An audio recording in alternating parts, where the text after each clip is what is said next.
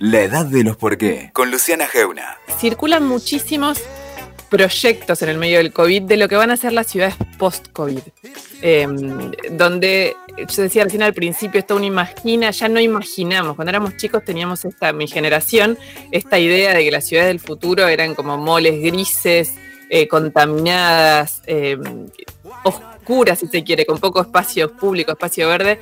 Esa idea cambió por completo, se impuso también la realidad eh, del cambio climático y la realidad ecológica, pero en esos proyectos, en eso que estamos pensando hacia futuro, naturalmente, ¿a dónde pensamos nosotros los que vivimos en la ciudad de Buenos Aires o en el conurbano bonaerense? Bueno, en nosotros.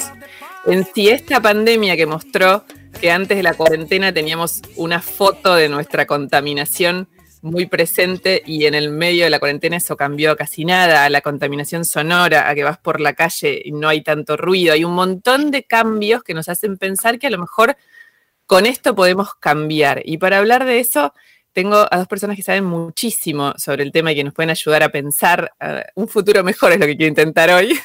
Eh, por un lado está Juanjo Méndez, secretario de Transporte Urbano de la Ciudad de Buenos Aires. Bienvenido, Juanjo.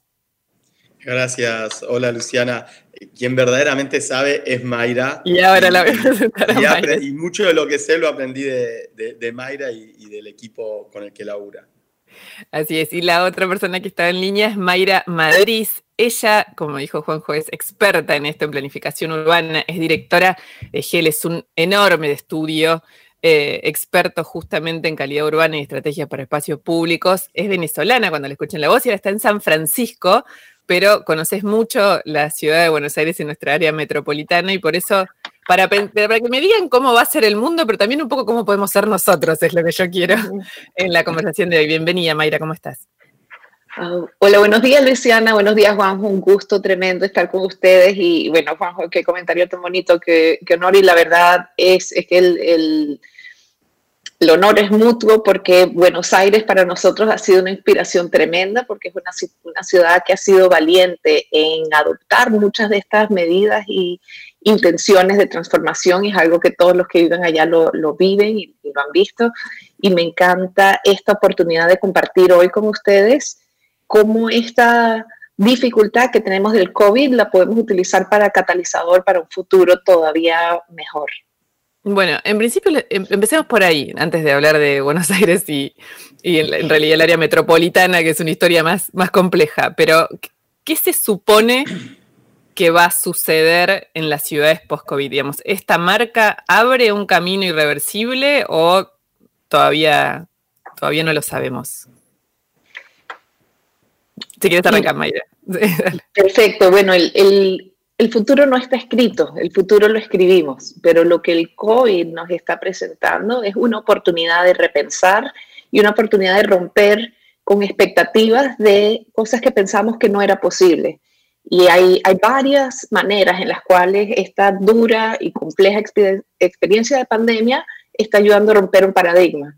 Uno de los cuales, hay, imagino a lo largo del, día de hoy tocaremos varios temas, pero uno de ellos es esta posibilidad de trabajo remoto.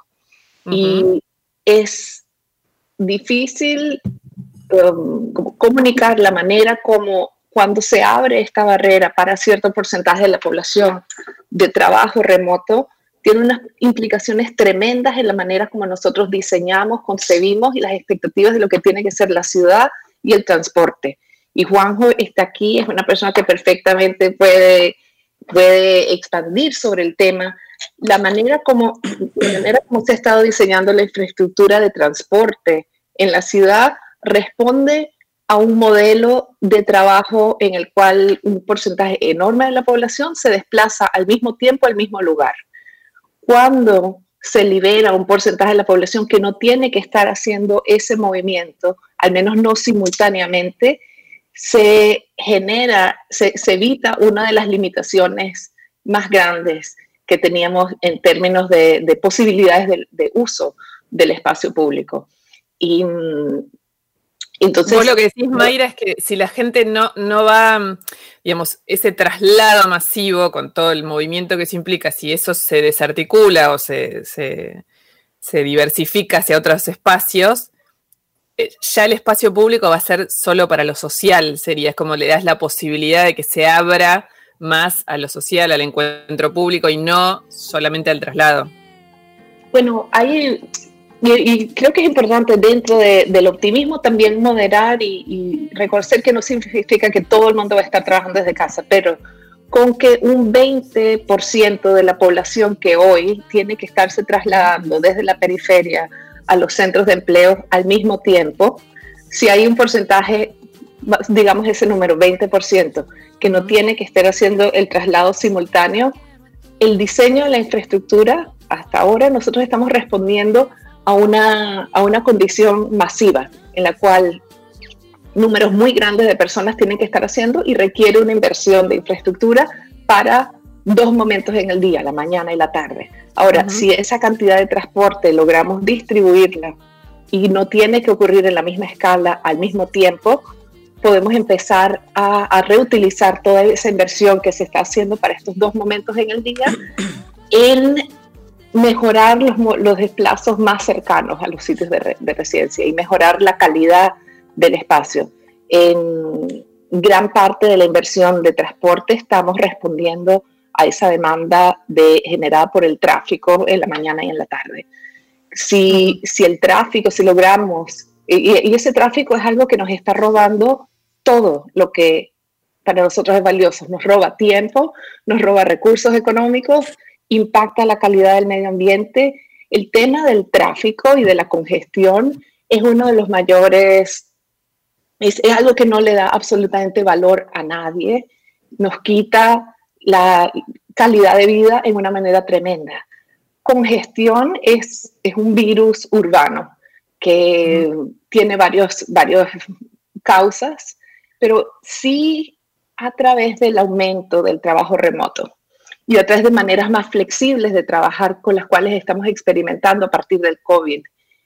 Generamos unos nuevos modelos de trabajar en los cuales no todos tenemos que movernos al mismo tiempo, empezamos a atacar ese flagelo que es la congestión y empezamos a poder redistribuir recursos, incluyendo el tiempo de nosotros, que es un recurso, en opciones que nos den más calidad y mejores maneras de vivir.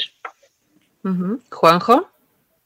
Mira, 100% alineado con, con, lo que está diciendo Mayra y en la pandemia también aprendimos mucho a hablar de curvas. Eh, los técnicos de transporte siempre tuvimos presentes esas curvas, pero no era parte de nuestra comunicación habitual con, con la comunidad. Y describiendo esto que mencionaba Mayra, la demanda de transporte es como una montaña por la mañana, donde está el primer pico, después se genera un valle y después vuelve a aparecer una nueva montaña por la tarde. Y en esos dos momentos de montaña son esos dos momentos de alta contaminación, alta congestión, pérdida de tiempo, donde los costos económicos sociales de la movilidad, la verdad que tienen un impacto bastante negativo. Y, y es real que cambios de hábitos impulsados por la pandemia podrían acelerar el proceso de hacer una distribución más eficiente de esa demanda hacer que los vecinos y las vecinas no necesariamente todos salgan en el horario pico. De hecho, mucho de lo que estamos haciendo ahora es ponerle horarios específicos a las actividades que vamos habilitando. Y esas actividades vuelven a, la normalidad o a esta nueva normalidad y funcionan perfectamente bien y descubren que, ah, mira, la construcción tal vez eh, no estaba tan mal que arranque a partir de las 10 o de las 11 de la mañana. Históricamente fue en el horario diurno para eh, aprovechar la luz solar y demás, pero bueno, digo, estamos descubriendo que puede ser mucho más flexible de lo que imaginábamos. Y lo mismo con el espacio público. El espacio público hay que entenderlo de una manera dinámica. Históricamente lo entendimos como algo rígido, la vereda, el espacio para el estacionamiento, el espacio para la circulación.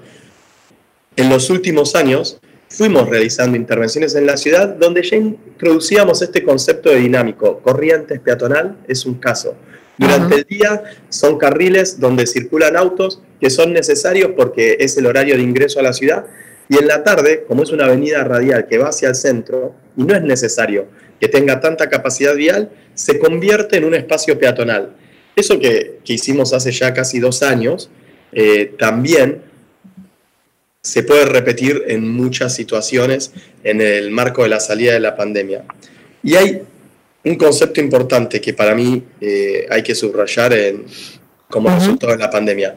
No podemos admitir que cualquier solución o salida de la pandemia sea con mayores costos ambientales. Tiene que ser definitivamente con menores costos ambientales. ¿Y por qué digo esto?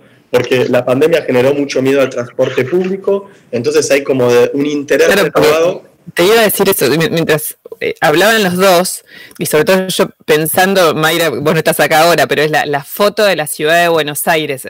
A mí personalmente me tocó trabajar sin parar, por el periodismo seguimos trabajando.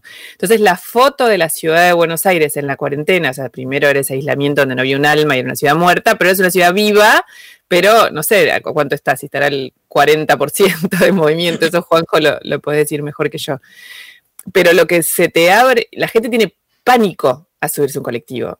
Em, y está bien eso como foto de este momento, pero sostenido en el tiempo cuesta imaginar por qué no volvería todo para atrás, eh, más allá de que no sea conveniente. ¿Por qué o cómo se lograría tan rápidamente en una urbe como es la nuestra, que si quieres no es ni tan sofisticada, ni tan evolucionada, ni tan em, eh, moderna, eh, que, que esa, ese entramado pueda continuar en el tiempo, así como decís vos, Juan, de un modo eh, sustentable, por, por, repetir la palabra que se usa todo el tiempo. Es que ese miedo al transporte público, iniciado en el, en el contexto de la pandemia, impulsa una tendencia que es hacia la movilidad individual. Si nosotros no hacemos nada, el resultado de eso es que probablemente todos aquellos, todos, todos aquellos que puedan, primero vayan a buscar un auto, después vayan a buscar una moto, y quizás piensen como última opción la bicicleta o, las caminatas en ciertas distancias. Y con la información que nosotros tenemos y el camino que venimos recorriendo, es donde estamos poniendo mucho foco en que esa tendencia hacia la movilidad individual tiene que volcarse en gran medida aquellos que están haciendo viajes de menos de 5 kilómetros, con características específicas y más acceso a red de ciclovías, a la bicicleta. A la bicicleta. Tenemos que impulsar ese boom. ¿Y por qué es una oportunidad? Porque es mucha gente que antes quizás nunca, hubiera, nunca se hubiera tomado el tiempo de probar la bicicleta.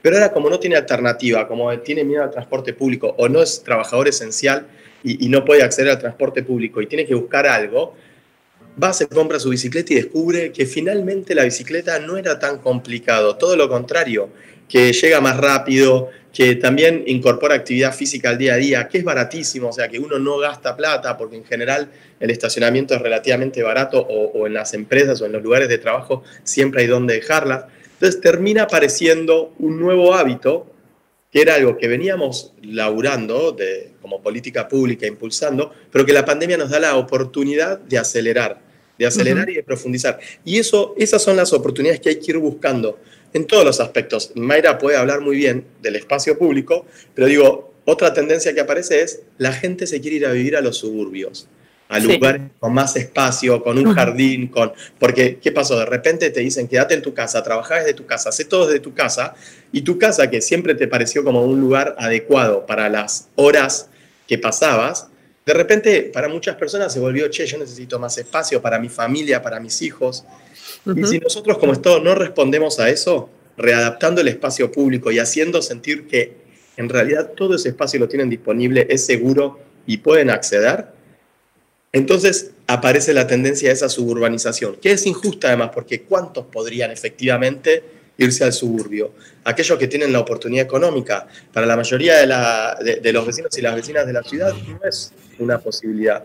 Entonces nosotros también tenemos que responder a eso generando ese espacio público de calidad para que puedan satisfacer su necesidad de esparcimiento, de vida al aire libre, o sea, de, manera adecuada, ¿no? Eh, estamos conversando con Juanjo Méndez, secretario de Transporte Urbano, y Mayra Madrid, que es planificadora urbana de un estudio muy importante danés. Eh, cuando vos decías eso, sí, vemos lo que está pasando ahora, la gente como nunca antes tomó el espacio público de la ciudad de Buenos Aires y el conurbano, bueno, todo el que hay y lo que te, lo que te devuelve esa foto es que no alcanza. Que es, y, ahí me interesa la mirada de Mayra, no solo sobre la ciudad, sino sobre cuando vos estuviste acá y, vos ves nuestra área metropolitana.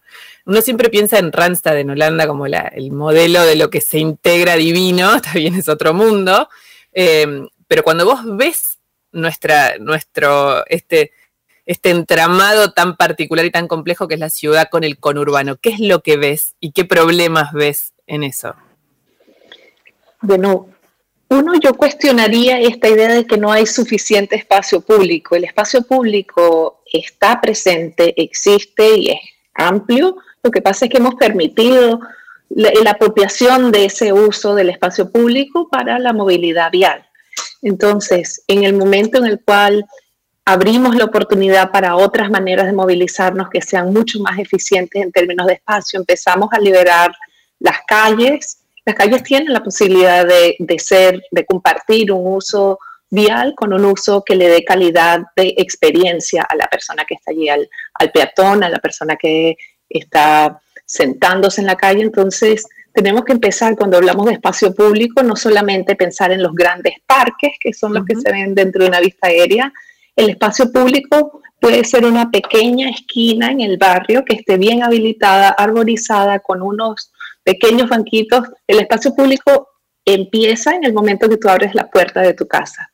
Entonces, lo tenemos dentro, y, estoy completamente de acuerdo con lo que dice Juanjo, es uno de los problemas y, y, por eso al comienzo dije, el futuro no está escrito, no necesariamente va a ser verde, depende de cómo nosotros estamos respondiendo a las tendencias que esta experiencia de pandemia está generando. Una de las tendencias es un deseo de las personas que ahora tienen que estar pasando más tiempo en su casa de, acceder a espacios amplios, espacios de calidad. Y las ciudades tenemos que pensar en cómo responder a eso. Si ahora la, la persona está pasando la mayor parte del día o incluso su día laboral dentro de casa, que al momento de salir a la puerta lo reciba algo que sea ameno, amable, agradable. Entonces, existe una urgencia de reconsiderar las calles de la ciudad eh, como, como espacios completos que tienen que balancear la función de espacio público, de lugar para estar, que sea ameno, que sea agradable y que no esté dominado por esa presencia eh, nociva que es el tráfico, que es el ruido. Algo que comentaste al comienzo de las sesiones que descubrimos cuando, cuando no está el tráfico, qué agradable es caminar por la ciudad. Empezamos no, una experiencia auditiva que no es de ruido, una experiencia olfativa que no es de emisiones. Eh, tenemos estos espacios donde empezamos a oír voces, empezamos a oír eh, aves, pájaros. Entonces, tenemos que esa, el, esa redistribución del espacio de calle como espacio público es algo con los cuales muchas ciudades están experimentando en este momento y el COVID está haciendo proyectos que antes hubieran sido inconcebibles. Em, está permitiendo que avancen. Nosotros en este momento, quiero comentar un ejemplo, estamos trabajando con la ciudad de Bogotá en la carrera séptima, que es uno de los principales corredores, una de estas arterias que conecta la periferia con el, con el centro de la ciudad.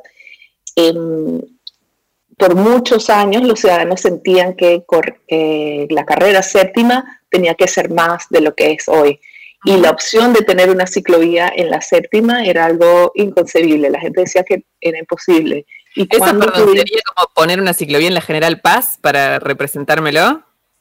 No, sería tipo, como si fuera, es una avenida que va a los barrios de más altos ingresos, eh, como Santa Fe y Cabildo, ponele, una cosa así. Ah, ok, como una arteria principal de la ciudad, está bien. No, que la bordea, sino que la atraviesa. Que la atraviesa y que conecta estas zonas de periferia con el centro de la ciudad. Y COVID generó una oportunidad de colocar una ciclovía en la carrera séptima y estamos trabajando con ellos en, este proyecto y en, y en construir a partir de esta oportunidad de experimentación una transformación a largo plazo de la séptima en otro tipo de espacio que sea que, que balancee esa necesidad de conectividad con espacio público. Juanjo, vos pondrías, eh, bueno, pusiste eh, ciclovías por todos lados, pero... Te voy a decir una cosa, Nico Estupinian, que es el secretario de Movilidad de Bogotá, trabajamos muchísimo con él en equipo, mucho de lo que hicimos en Buenos Aires también lo hicimos en conjunto con él, porque antes estaba en un banco de estos multilaterales y, o sea, empuja la misma agenda y toda la movida de la carrera séptima y, lo que significa históricamente en Bogotá es impresionante. Yo voy a también hacer un reconocimiento a el esfuerzo que les cuesta a ellos este tipo de decisiones, porque es una ciudad que, eh, a diferencia de Buenos Aires, no tiene una red de transporte público tan vasta. Entonces, cada vez que intervienen sobre la vialidad, realmente están muy eh, apalancados en el, tráfico. Y la gente, o sea, presenta una, una oposición muy grande, pero la verdad que, o sea, nosotros cuando empezamos con la red de ciclovías acá, una de las ciudades de inspiración fue Bogotá porque Bogotá ya llevaba más de 200 kilómetros de ciclovías hace más de 15 años. O sea, había empezado transformaciones interesantes. O sea, yo creo que hay que animarse y aparte lo otro es, al principio todo esto genera resistencia, pero enseguida también son los propios automovilistas los que ven la cantidad de ciclistas utilizando la infraestructura. Antes todo el mundo se enojaba con las ciclovías, hoy ya casi nadie eh, me reta por las ciclovías, la gente cuando me reclama tal vez es que hay ciclistas por todos lados.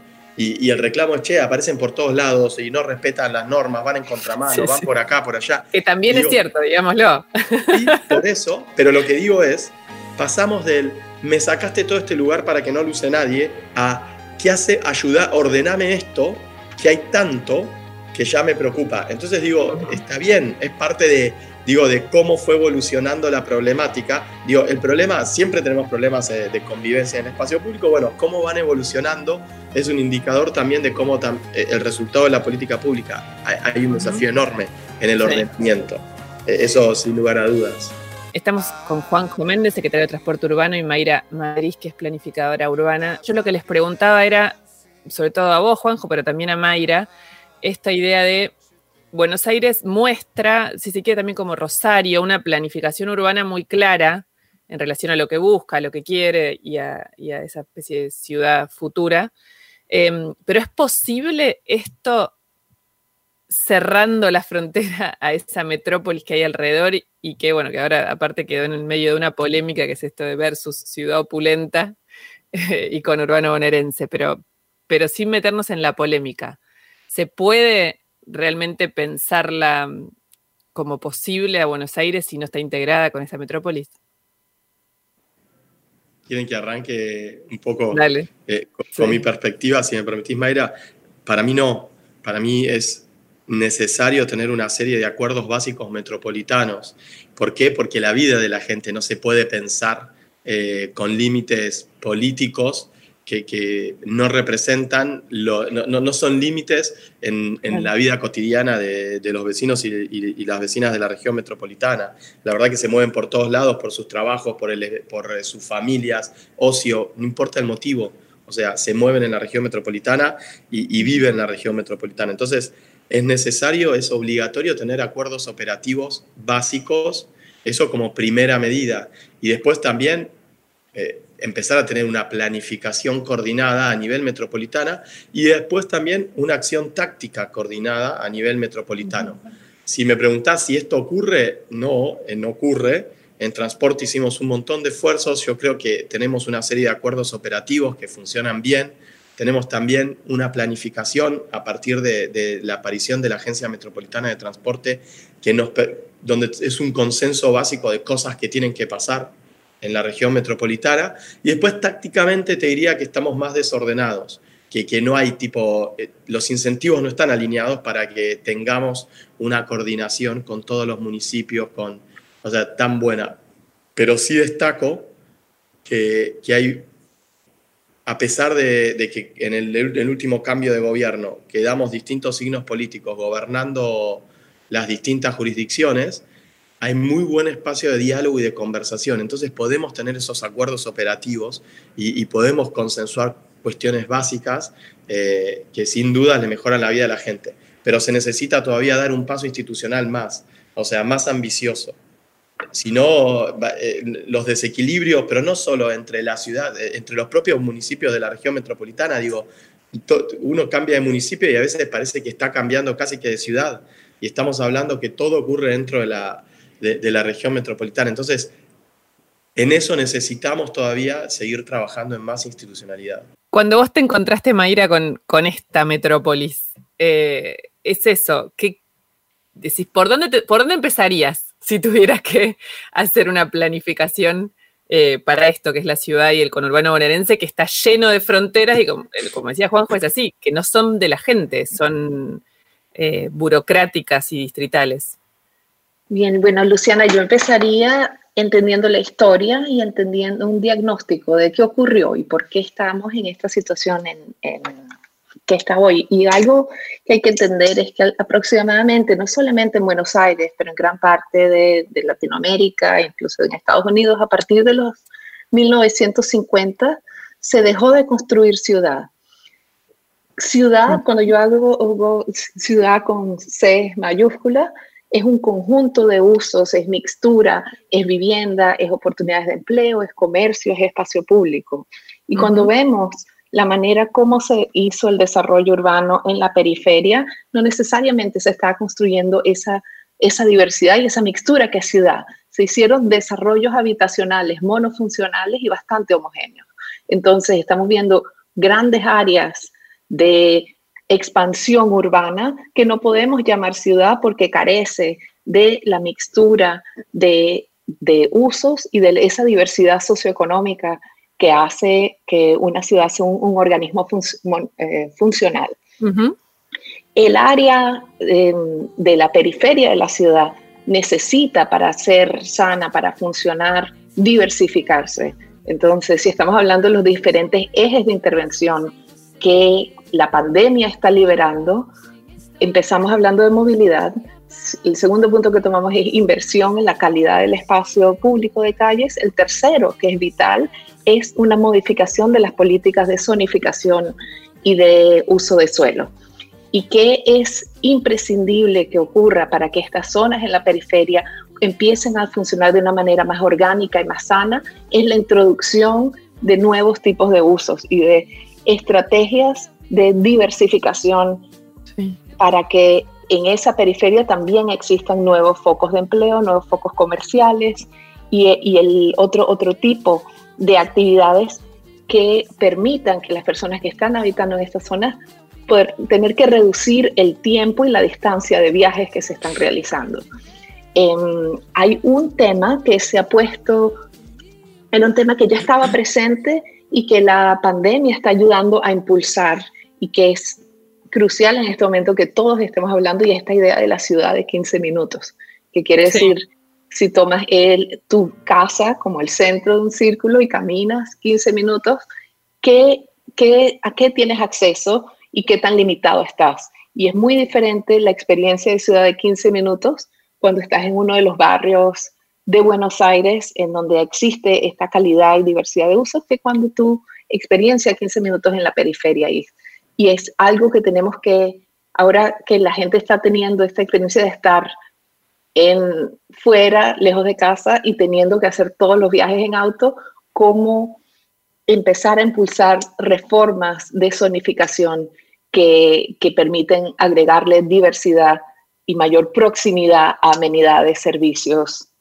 a las personas que están viviendo en la periferia de la ciudad. y eso es, sí, Juanjo. No, no, hubo algo que pasó que cuando vos mirabas la ciudad de Buenos Aires, la región metropolitana, eh, si bien siempre como porteños que somos, estaba todo orientado hacia el puerto de Buenos Aires, pero ese sistema radial de trenes, la densidad poblacional estaba orientada en torno de las estaciones de trenes que salían hacia la periferia. Y es más, el día de hoy que uno si recorre el corredor oeste, vas viendo que en Ciudadela, en Ramos Mejía, se va concentrando, por ejemplo, en las estaciones del Sarmiento la densidad de población y después en la medida que se aleja va descendiendo. Eso estaba bien planteado. En los 90 con el auge de los accesos, las autopistas y demás, apareció otro tipo de urbanización, urbanización que mencionaba Mayra recién, sin mix de usos, todo baja densidad, los barrios cerrados, proliferó. Y hoy, mirando en retrospectiva, vemos que de una ciudad que parecía incluso metropolitanamente muy bien planificada, fuimos hacia una ciudad que en términos ambientales y de sostenibilidad, eh, incluso social, se arruinó bastante esa planificación y tenemos que volver a recuperar. Tenemos que volver a, plantearnos el, cómo construimos esa ciudad de 15 minutos en barrios que, no están dentro de la ciudad de Buenos Aires, sino que están en la periferia del Gran Buenos Aires. Y es un gran desafío porque son desplazamientos en auto con eh, poco factor de ocupación, en general va una persona, eso significa alta contaminación, alto costo económico, social, desde donde lo mires, no es sostenible en el largo plazo y, vamos a tener que recuperarlo. Esas ciudades descentralizadas con autopistas que te llevaban a conglomerados que a lo mejor se concentraban en, eh, un modelo muy norteamericano, pero ese gran shopping, eh, con una, mm, eso, con una concentración particular del espacio comercial como en una escala grande, más allá de que el lugar podía ser un suburbio. Toda esa idea de urbanización eh, murió con el COVID. Vamos definitivamente, digamos que, también pregnó alguna, viste, muy regular, pero vos con una bonaerense de repente vas eh, en, en zonas casi bizarras, pero es un mega shopping, digamos, pregnó en todos lados, Dios. ¿Murió con el COVID, Mayra? Lamentablemente no. Y yo creo que el COVID lo que nos está presentando es una bifurcación y hay dos caminos. Y hay tendencias que nos están llevando a uno o al otro. Y entre esos dos caminos tenemos en uno esta ciudad de 15 minutos, es, esta ciudad caminable con mixtura de usos, con diversidad, con, con espacio público de calidad a la escala peatonal. Y en el otro camino tienes una aceleración del proceso de suburbanización y de desarrollo orientado hacia el vehículo, en el cual por el temor a la exposición y por el, deseo de privatizar la calidad, que esa calidad en lugar de estar en las calles, la calidad se retiene dentro de las paredes de el country o dentro de, la, de las paredes de la residencia. Entonces, y, y lo, injusto, como mencionó eh, Juanjo anteriormente, es que ese otro camino, que es el camino de la autodependencia y de la suburbanización, que es sumamente costoso en términos ambientales y económicos, no, no está disponible para la escala de población que tenemos. Entonces, si no respondemos a, ese, a esa tendencia, vamos a terminar generando un porcentaje minúsculo de la población que va a tener va a estar monopolizando los espacios verdes y, la, y, utilizando este patrón de desarrollo, mientras que el resto de la población va a estar asignada en espacios de baja calidad. Lo que necesitamos es, entender el riesgo que presenta y el costo social, económico, ambiental y en términos de salud de ese camino y orientar las políticas públicas hacia lo que es verdaderamente justo, democrático, integrador y ecológico, que es un, es un modelo de ciudad mixta, compacta, de calidad, en la cual la, la calidad no está privatizada, sino está vertida sobre los espacios comunes y sobre ese tejido que son las calles y los espacios públicos. Eh, todas esas planificaciones que siempre nos ilusionan, uno las ve, eh, suceden, en, de hecho en, países en desarrollo como el nuestro, donde te parece más difícil, sucede, no Buenos Aires es un ejemplo, Rosario es otro ejemplo. Eh, a veces parece difícil esto que decían ustedes recién, la mirada, eh, cuando ya tenés que integrar una urbe gigante y no entender que si no lo haces, los perjudicados somos todos, porque también hay una mirada de eso que decías vos recién. Les agradezco muchísimo a los dos, Juanjo Méndez, secretario de Transporte de la Ciudad de Buenos Aires, y Mayra, muchas gracias. Estás en San Francisco. No sé qué hora tuviste que organizarte para estar hoy acá, pero te agradezco muchísimo. Mayra Madrid, planificadora urbana y directora de GEL, que también recomiendo mucho que a los que nos están escuchando que miren un poco lo que hace GEL, porque es todo esto de lo que, de lo que estamos hablando. Gracias a los dos. Muchísimas gracias, Luciana. Gracias, Gracias a ti, Luciana. Gracias, Juanjo. Qué gusto estar con ustedes hoy. Gracias. Y saludos a todos. Escuchaste La Edad de los Por qué con Luciana Geuna. WeToker. Sumamos las partes.